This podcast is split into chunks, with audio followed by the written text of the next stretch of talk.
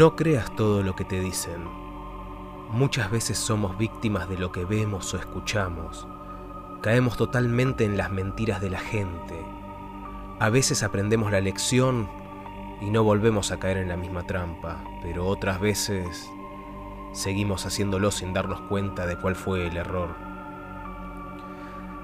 Pero ¿qué pasaría si después de aprender la lección alguien te demuestra que no todo lo que ves es falso? En mi caso, esto sucedió hace algunos años. En esa época era bastante más joven y claramente más ingenuo. Solía buscar por internet relatos de terror, historias que me ericen los pelos y ese tipo de cosas. A esa edad, a esa edad uno no le teme a nada. Pero después de haber leído tantas historias, dejé de creer en ellas. Se volvieron repetitivas y poco a poco perdieron su gracia. Un día, encontré una extraña leyenda urbana que decía que si entrabas a cierta página web, a cierta hora, una mujer te vendría a visitar y te arrancaría los ojos. Por supuesto yo no creí nada de esa historia. Ya no saben qué inventar, decía. Así que lo dejé. Se lo pasé a algunos de mis amigos y a ellos sí pareció entusiasmarle, por lo que me desafiaron a hacerlo. Mi ego no me permitía quedar mal parado ante ese reto, así que acepté, y me vi forzado a estar solo frente a un monitor con las luces apagadas a medianoche. A punto de entrar a la página, tengo que admitir que sentí algo de miedo, pero de todos modos mi orgullo pudo más. Esperé los segundos exactos para entrar al sitio y al ver los cuatro ceros en la hora del monitor, apreté el botón actualizar del navegador. Lo que vi en el monitor era algo de esperarse. El clásico cartel de Google con el dinosaurio diciendo esta web no está disponible. Me pregunté si acaso lo habría escrito mal. Antes de que se acabase ese minuto que me separaba de la 00 y la 01, lo intenté varias veces y nada apareció. Solo la misma página de error. Nada. Absolutamente nada. Esa supuesta página no existía, solo era una leyenda urbana. Luego de hacer una foto para que mis amigos me creyesen, me fui a dormir. Al día siguiente, les mostré la captura y me gané la admiración de los que no se habían atrevido a entrar pero a uno de ellos parecía no importarle.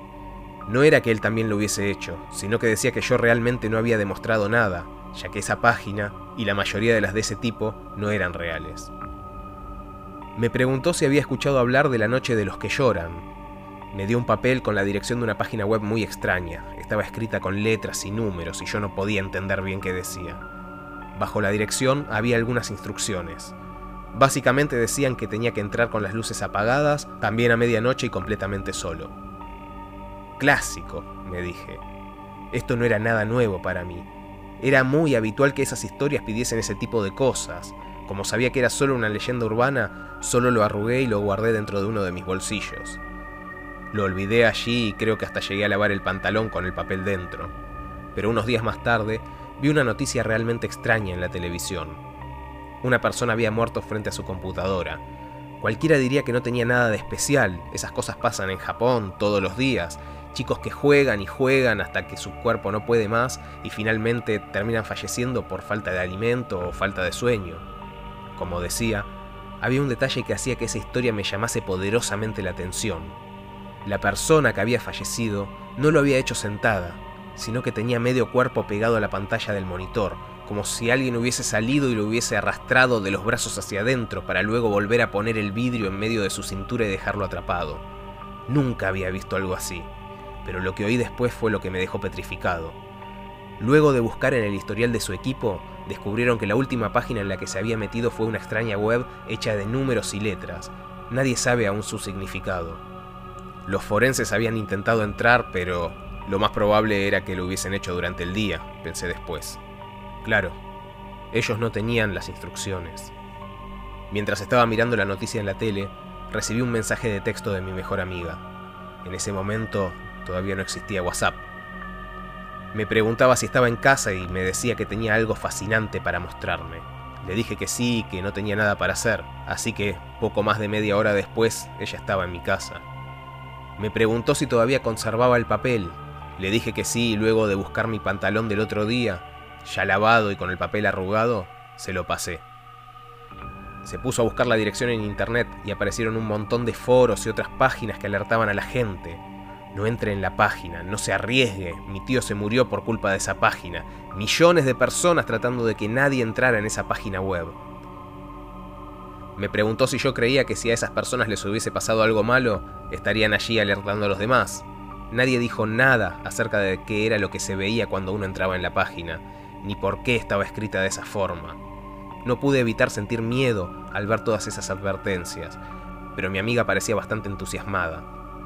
Insistió e insistió hasta que finalmente acepté que esa noche entremos a la web. Cenamos, esperamos a que se hiciesen las 11 y decidimos entrar. Comprobamos varias veces que estuviese bien escrito, pero solamente aparecía el mensaje de error.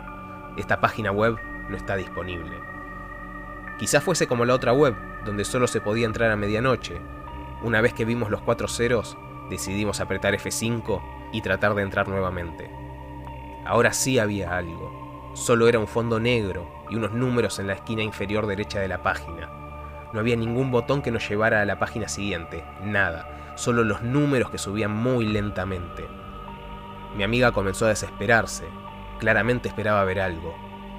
Cliqueó como loca toda la pantalla, pero lo único que logró fue romper el botón del mouse que hacía tiempo que estaba fallando. Se levantó y salió de la habitación con la excusa de ir al baño, pero apenas traspuso la puerta, en la página apareció un mensaje, escrito con letras y números intercalados. La palabra era bienvenido. Llamé a mi amiga para que viniese a ver qué era lo que había encontrado. Volvió corriendo y se sentó a mi lado como estábamos antes. Con lo que quedaba del mouse cliqueó en el mensaje que nos llevó a una nueva página. Esta también tenía el fondo negro y había un pequeño anuncio en el centro que decía algo así como ¿Has venido completamente solo? pero también escrito con letras y número. Debajo había dos opciones, sí y no. Mi amiga ni siquiera me preguntó, puso sí. Apareció otra pantalla completamente en negro y se quedó congelada durante un rato largo. Nos miramos, tratando de adivinar qué era lo siguiente, pero un zumbido ensordecedor nos hizo volver a mirar la pantalla. Solo había un mensaje que decía, ¿por qué mientes? Nos llevamos las manos a los oídos. Mi amiga suplicara que apagase los parlantes, pero yo siempre los tengo apagados. Me puse a buscar una manera de apagar el sonido, traté de cerrar la página, pero el botón X no estaba. Apreté el botón de apagado, traté de desconectar la PC, pero el zumbido no cesaba. Intentamos salir de la habitación, pero el zumbido era tan fuerte que apenas podíamos mantenernos en pie. Nunca, jamás en la vida había escuchado algo de esa magnitud. Era como si se metiese directamente en mi cerebro, como si entrase directamente a mi cabeza sin pasar por mis oídos, aunque mis tímpanos martilleaban y parecía que iba a explotar. De repente el ruido paró y una imagen apareció en la pantalla. Mi amiga, que todavía seguía sentada frente al monitor, se puso a gritar. Era la imagen de una persona, pero tenía la piel muy blanca. No tenía cabello ni boca, pero de alguna manera parecía que estuviese sonriendo. No sé cómo describirlo de otra manera. Esa cosa que veíamos en el monitor nos sonreía. Mi amiga trató de levantarse y salir corriendo, pero si no puedo explicar lo de la sonrisa, menos aún puedo explicar lo que vi a continuación. Ese extraño ser sacó ambos brazos por la pantalla del monitor y tomó a mi amiga de los hombros. La empezó a tirar hacia adentro. Yo traté de ayudarla. La tomé de la cintura y traté de mantenerla conmigo, pero solamente pude mantener sus piernas fuera. La pantalla se puso en negro nuevamente y se quedó allí, con medio cuerpo fuera de la pantalla. Había dejado de patalear, ya no se movía. Yo tenía un monitor de tubo en ese momento. Todavía no existían los LCD. Cuando salí de mi asombro, de mi horror, de mi parálisis. Lo primero que intenté hacer fue mirar detrás a ver si el resto de su cuerpo estaba allí, pero no, no había nada detrás del monitor. Pero haciendo una inspección más detallada, por las ventilas de arriba comenzaba a salir algo que parecía ser sangre y cabello. Por un momento me imaginé como si una trituradora hubiese destrozado a mi amiga. Eso era lo que sentía que le había sucedido.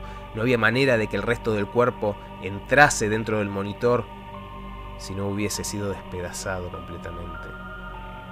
Salí corriendo a buscar ayuda, pero nadie me creyó lo que vi, absolutamente nadie. ¿Y quién me iba a creer?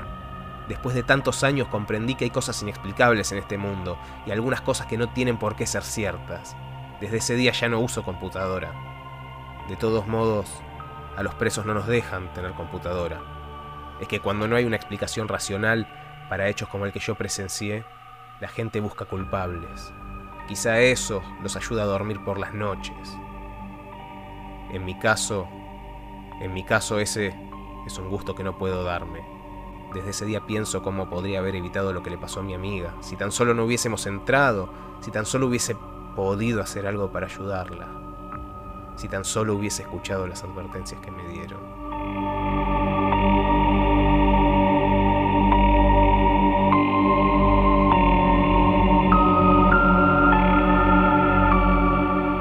Hasta acá puedo acompañarte en el día de hoy. Te doy las gracias por escucharme y te deseo buenas noches. No sin antes preguntarte, ¿alguna vez cuando te levantaste para ir al baño de noche, intentaste prender la luz y ya había una mano ahí? No te preocupes, ya te va a pasar.